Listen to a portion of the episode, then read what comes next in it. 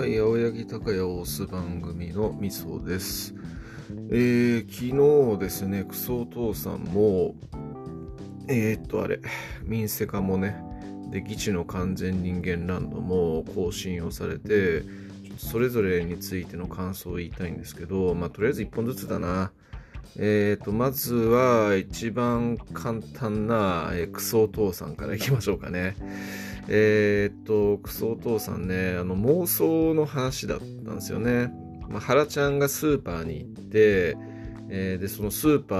ーでサバイバルをするんだったら、みたいな感じで、こう、毎度妄想をして、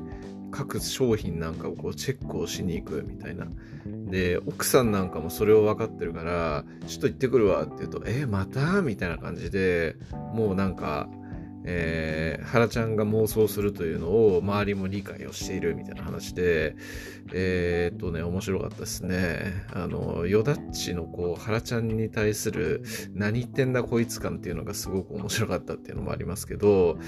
で、えっと、まあいろんな話があったんですが、まあその中でね、あの、ちょっとモッチーさんがね、えーちょっとなかなか変なことを途中で言い出す話とかがあったりして、えーまあちょっと解放してくださいよみたいな話をですね、ツイッターとかこのラジオでも言いましたけど、あーまあなんか良かったですね。解放感がちょっと出てきたなって感じで思ったりしたというところでしょうか。で、えっと、なんかやっぱね、こういう妄想の類って、えー、と、すごいよくわかるんですよね。僕も 結構そういう系の妄想とかってよくしたりだとか、えー想像、妄想力豊かな子供だったなーって昔よう思ったりしていて、えーなんかやっぱね、こう、なんか自分で設定を作って、なんか人形とかで、人形とかまあプラモデルとかをこう戦わせ合うみたいなこととかっていうのを小学校中学年ぐらいの時とかになんかよくしてたなっていう感じのことをちょっと思い出したりしましたね。えーとかね、まあ、あとそのやっぱなんかホームセンターとかに行ってまあ、ホームセンターに立てこもってゾンビを撃退するとかって、まあ、シチュエーションとしてよくありがちだと思うんですけど、なんかやっぱそういうのがあるからか、ホームセンターとか行くと、まあ、もしここに立てこもったら、どれぐらい生きていけるのかとか、どれぐらいこう、対応できるのかみたいな、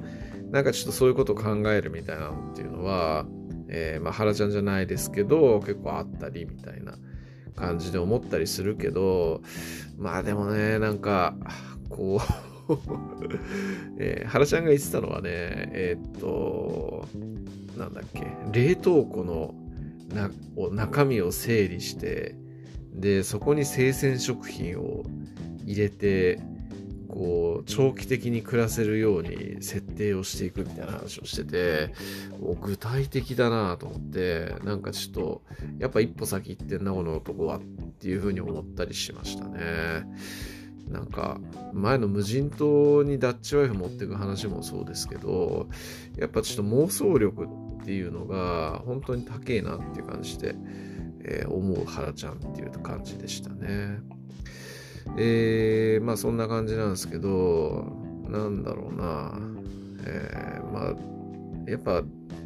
まあ、クソお父さん全般に言えることですけど、やっぱなんかノスタルジックに本当にね、させてくれるというところが今回もこう出たなっていう感じでしたね。えー妄想する男の子。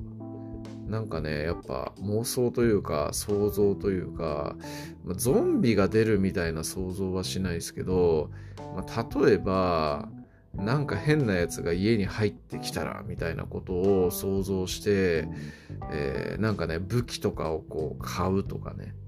なんかそういうようなことっていうのはね、僕のもう昔からあったりして、うちの親父が昔、こう枕元に木刀置いてたんですよね。なんで置いてんの？っつったら、いや、もしもなんか変なやつが入ってきた時用のためだとか言って抜かしてたんですけど、なんかそれの意識があるからか、僕もね、あの、なんか武器とかを、こう、手元に置いときたい的な発想があったりするんですよね。で、なんかこう、怪しい広告かなんかで、なんかかっこいいナイフみたいなのがあって、これかっこいいじゃんと思って。で、今1本買うと2本目無料みたいな、そういうのやつだから、あの、ナイフをなぜか2本買って、で、部屋に置いているという感じのことをやったりしていますね。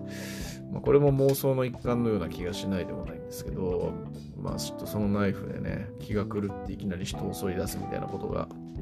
えー、ないようにですね、えー、精神を平行に保ちたいなという感じで思ったりはしてますけどね。はい。えー、そんなところかな。まあでもよくよく考えるとあんま下ネタなかったなっていう感じのクソお父さんでしたね。まあ、モッチーが、えー、なんか屋上でセックスしたいとかいうことを言ってたぐらいの話だったなっていうところでしょうかね。はい。いや、ほんとクソお父さんは安定して最近やっぱ面白いなっていう感じのコンテンツでして、最近やっぱツイッターとかね、このポッドキャストとかで宣伝をさせていただいてるんですけど、まあ、ありがたいことにそれに対して、こう、みそさんの宣伝してるおかげで見始めましたみたいな人が、まあ、4、5人とか結構いたりして、本当なんか嬉しいなって感じで思ってますね。やっぱ両コンテンツはね、えー、皆さんね、あの聞くと、聞いたり見たり触れ合うっていうのは、えー、損しないと思いますんでね。まあ合わない人はしょうがないけどね。えー、ぜひぜひという感じで、えこの輪が広がっていったらなっていう感じで思ってる次第です。はい、以上です。ありがとうございます。